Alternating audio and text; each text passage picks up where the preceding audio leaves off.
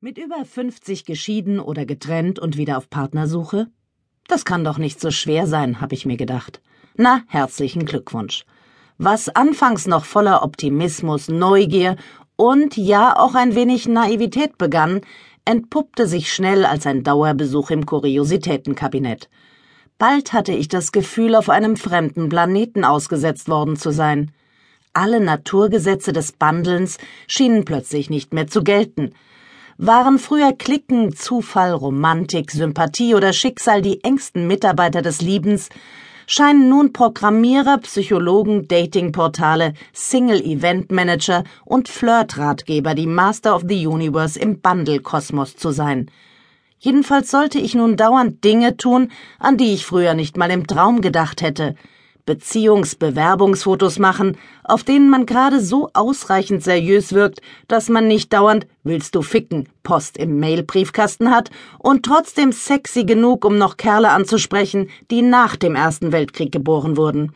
Ich sollte mir geistreiche Antworten auf langweilige Fragen nach Hobbys, Einkommen und meinem Verhältnis zu Geld, Eltern und Haustieren ausdenken und aus tausenden von Männerfotos den herausfinden, der es sein könnte. Ich lernte, dass es im Internet Männer gibt, die es gar nicht gibt, und man 90 Prozent aller Kerle auf der Suche am liebsten ein Komma-Spendenkonto einrichten würde, damit sie wenigstens bei den Satzzeichen nicht so sparen müssen. Dazu eines für manierliche Klamotten, eines für einen ordentlichen Haarschnitt und eines für ein gutes Foto, auf dem weder Motorräder noch Zimmerpalmen noch Marathonleibchen oder Rennräder zu sehen sind. Mir wurde außerdem wärmstens empfohlen, alle Gelegenheiten jenseits des Internets zu nutzen, also etwas Singlepartys und Speeddating. Nichts sollte unversucht bleiben, keine Chance unbeachtet. Auch die, die sich einem im wahren Leben bieten könnten. Im Restaurant, im Fitnessstudio, im Zug oder sogar beim Müll rausbringen. Ich startete im Selbstversuch mit der Käsetheken-Theorie und richtete zwischendurch immer mal wieder vorschriftsmäßig meine Aufmerksamkeit auf das wahre Leben. Auch wenn es zeitlich, ehrlich gesagt, etwas knapp wurde. Allein wegen des Mail-Tsunami von Männern, die mir die Partnersuchportale fast täglich ins Postfach spülten, um mir die sensationelle Nachricht zu übermitteln, dass mir Klaus oder Herbert oder Franz ein Lächeln geschickt oder mein Profil besucht haben.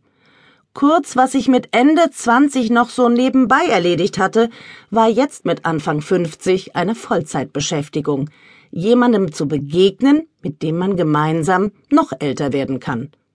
Aber wenn es stimmt, was uns die Partnersuchportale mit der Unverdrossenheit von Shoppingkanälen predigen, dass die Chancen mit der Menge der Angebote steigen, weshalb sind dann so viele unbemannt und unbeweibt? Liegt es an uns? Daran, dass man zum Beispiel ab spätestens 40 keine weiße Leinwand mehr ist, sondern vielmehr ziemlich üppig bemalt, wenn nicht gar gezeichnet vom Leben.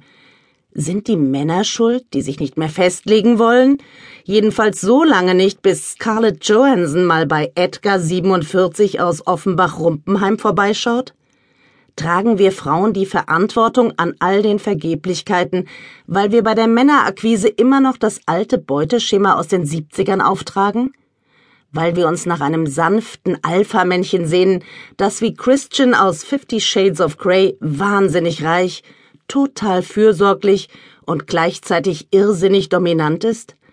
Also nach einer Kreuzung aus Bill Gates, Rottweiler und Feldhase? Aber ist man nicht irgendwann vielleicht doch mal zu alt, um von Einhörnern zu träumen, die unter Nutella-Bäumen grasen? Natürlich, und auch das gehört in den ohnehin übervollen Dating-Terminkalender, grübelt man bei der Akquise dauernd. Wie muss ich sein, um noch einen Mann zu begeistern? Anders, schlanker, klüger, glamouröser, geheimnisvoller, freizügiger, eleganter, souveräner? Gleich bereit, ihn zur Materialprobe mit zu sich nach Hause zu begleiten? Und stimmt es, was alle Welt behauptet, dass wir uns in unserem Alter tunlichst schon mal mit den Grundkenntnissen der Seniorenbetreuung befassen sollten, um wenigstens noch bei einem Rentner Begeisterungsstürme zu wecken?